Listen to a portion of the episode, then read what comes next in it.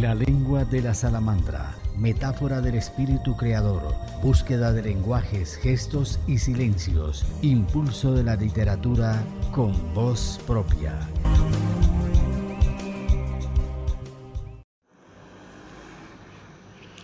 Nuestra invitada es la declamadora y poeta Marta Escobar. Ella es sensible y sincera. La voz de Marta va por mi memoria impulsada por su inmensa capacidad, con su declamación y expresión corporal, generando un impacto en el público que le escucha. Hoy, su nombre también es reconocido no solo por la declamación, sino por la poesía que escribe bajo su aura, dejando huella de manera afectiva. Pertenece a la red de mujeres artistas de Medellín, a la magia del verso, y está en la Escuela de Filosofía Poética Luna, dirigida por nuestra almadre Marga López Díaz.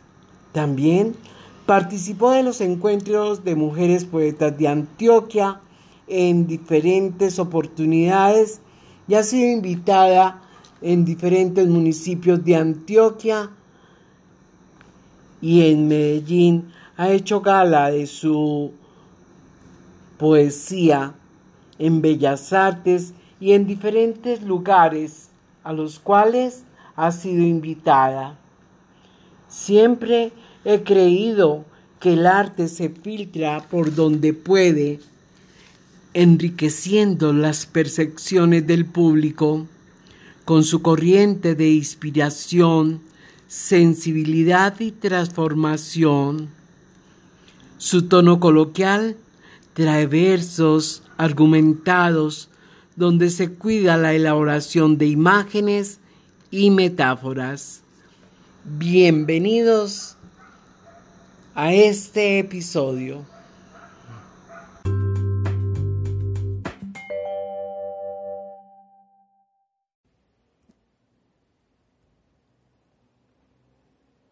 Cordial saludo para todos los oyentes de la lengua de la salamandra y un agradecimiento especial a Ángela Penagos por la invitación para participar en este maravilloso programa. Soy Marta Elena Escobar Cardona, más conocida como Marta Escobar. Nací en el municipio de Bello, Antioquia. Tengo la dicha de poder establecerme por largas temporadas en Bello, en Medellín y en Puerto Berrío y nutrirme de estos ambientes tan diferentes. Me encanta el ambiente de pueblo, de barrio, por lo simple y familiar. Es grato caminar y encontrar rostros conocidos. Así no hablemos con nadie, nos sentimos acompañados. En un barrio, todo está cerca, a la mano. La tienda de la esquina, la papelería, eh, una cuadra más allá, un almacén de hilos, un señor que arregla zapatos, todo. No hay que tomar un vehículo para salir a comprar un tornillo. La gran ciudad nos, ofrece otro, otro mundo, muchas comodidades y otras formas de crecer, pero es humanamente más fría, más llena de desconfianza. Ni siquiera sabemos quiénes son nuestros vecinos. Hoy les estoy hablando desde el municipio de Puerto Berrío. Estoy a dos cuadras del puerto de lanchas. Se siente una paz sin límites ver correr el río. Es un deleite oír voces de pescadores o escuchar el motor de una lancha. Poder estar a la orilla del río más importante de Colombia, nuestro río Magdalena, que desemboca en el Mar Caribe, allá en Barranquilla. Esto vivifica y calma. Acá el crepúsculo es bellísimo.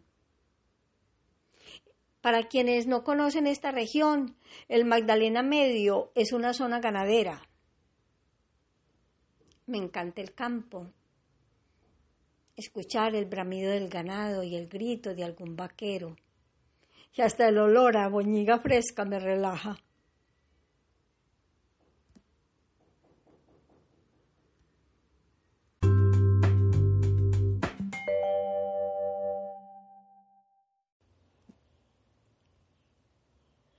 Siento que la poesía me ha acompañado desde la infancia. Eh, mis abuelos eh, hacían trovas. Mis padres eh, me apoyaron mucho. Papá memorizaba poemas y mamá me enseñó a declamar.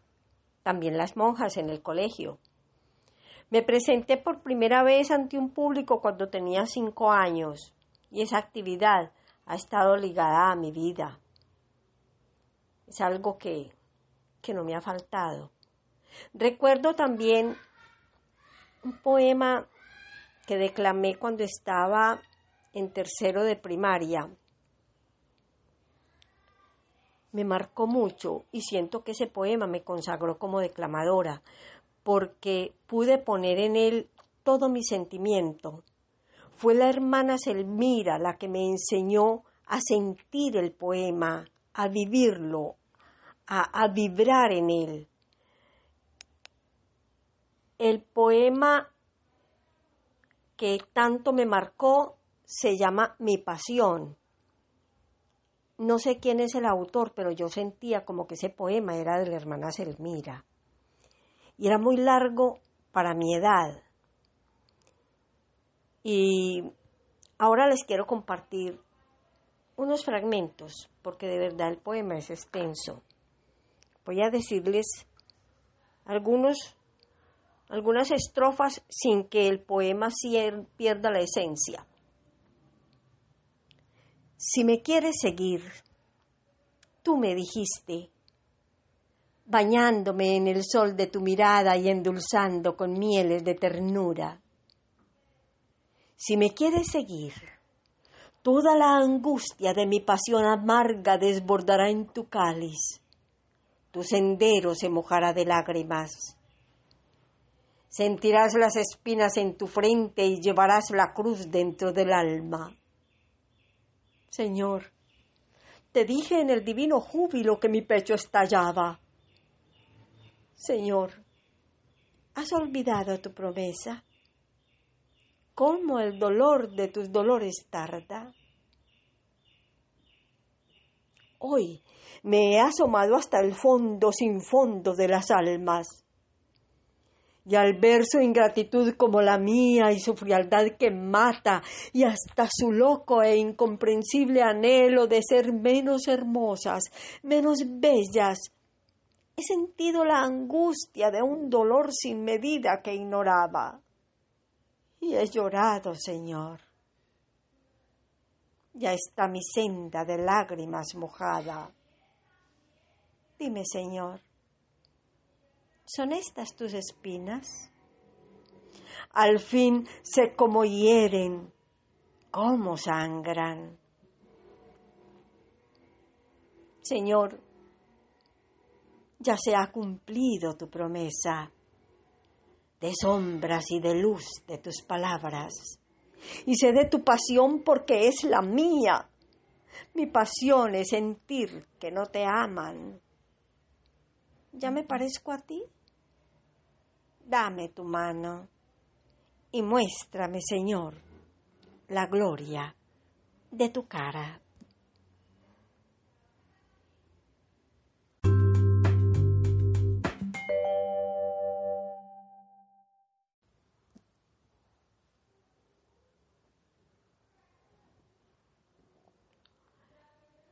El arte en cualquiera de las formas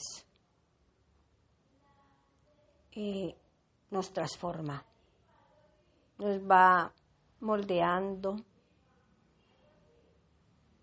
nos va haciendo diferentes, sensibles, transparentes y hasta sinceros. porque el arte es el reflejo de lo que tenemos dentro. Hay un testimonio que les quiero compartir y es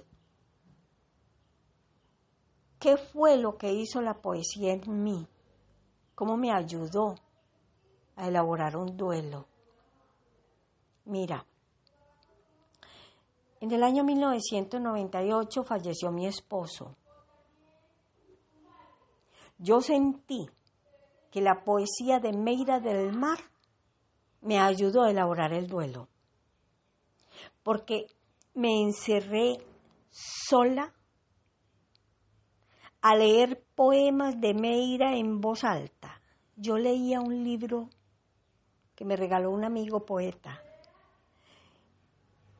y lo volví a leer y lo terminaba y volví a empezarlo, libro de Meira del Mar.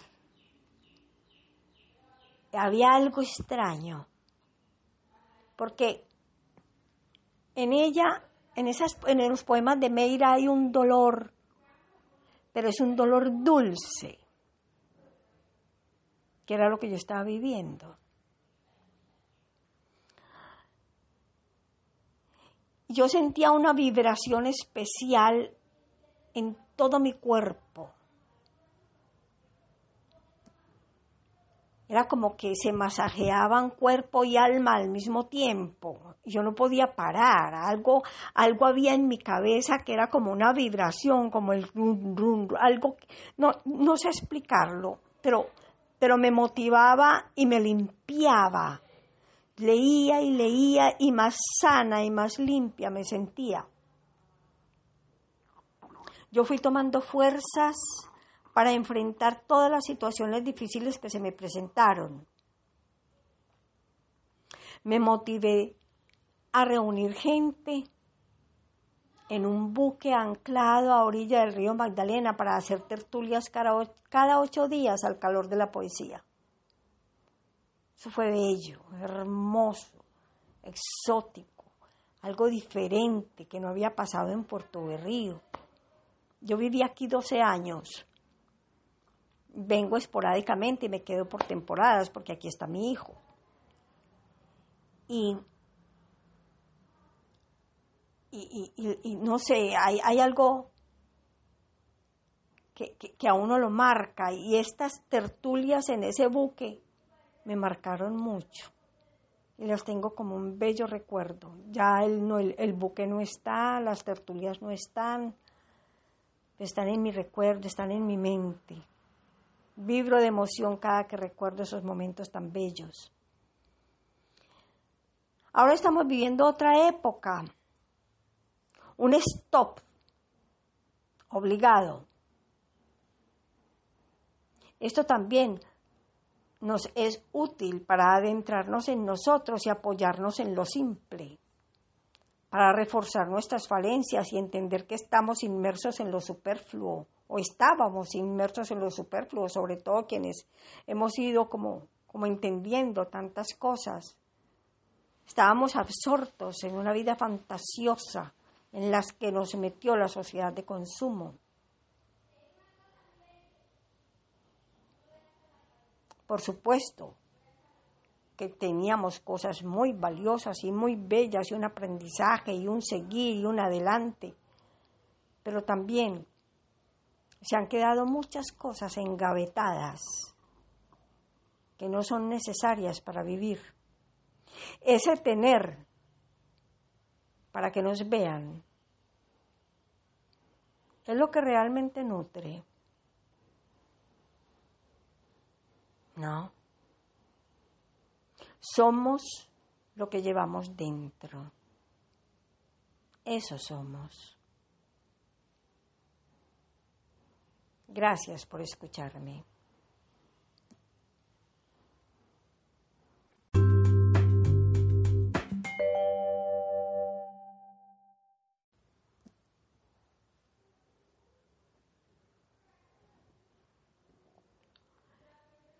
el arte en cualquiera de las formas eh, nos transforma. nos va moldeando, nos va haciendo diferentes, sensibles, transparentes y hasta sinceros. Porque el arte es el reflejo de lo que tenemos dentro.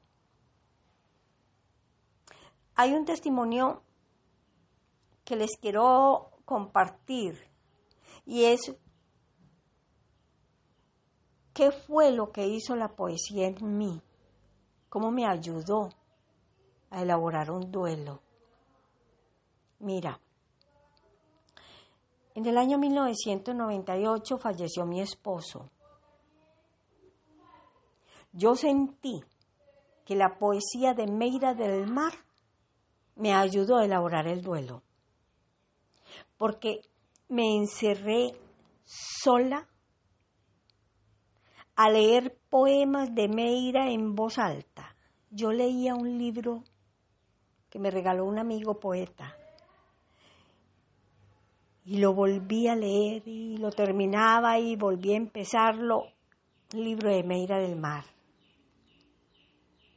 Había algo extraño porque en ella, en, esas, los poemas de Meira hay un dolor, pero es un dolor dulce, que era lo que yo estaba viviendo.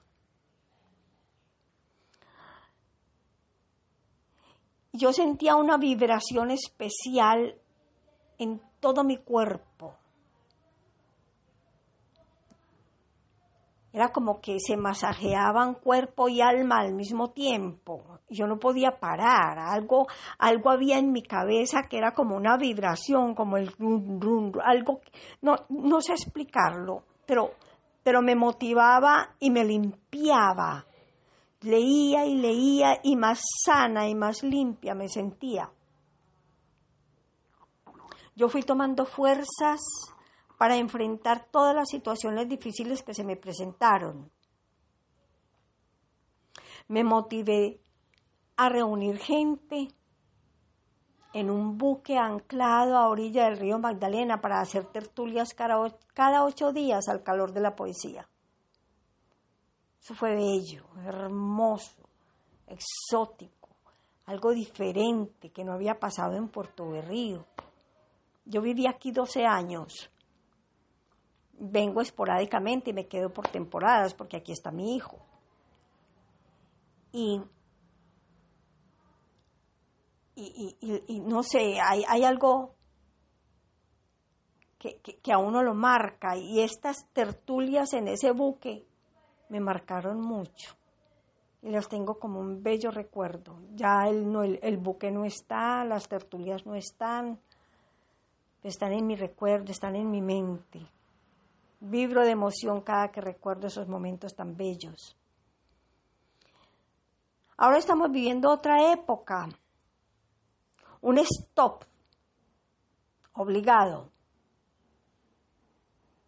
Esto también nos es útil para adentrarnos en nosotros y apoyarnos en lo simple, para reforzar nuestras falencias y entender que estamos inmersos en lo superfluo o estábamos inmersos en lo superfluo, sobre todo quienes hemos ido como, como entendiendo tantas cosas. Estábamos absortos en una vida fantasiosa en las que nos metió la sociedad de consumo. Por supuesto que teníamos cosas muy valiosas y muy bellas y un aprendizaje y un seguir y un adelante, pero también se han quedado muchas cosas engavetadas que no son necesarias para vivir. Ese tener para que nos vean es lo que realmente nutre. No. Somos lo que llevamos dentro. Eso somos. Gracias por escucharme.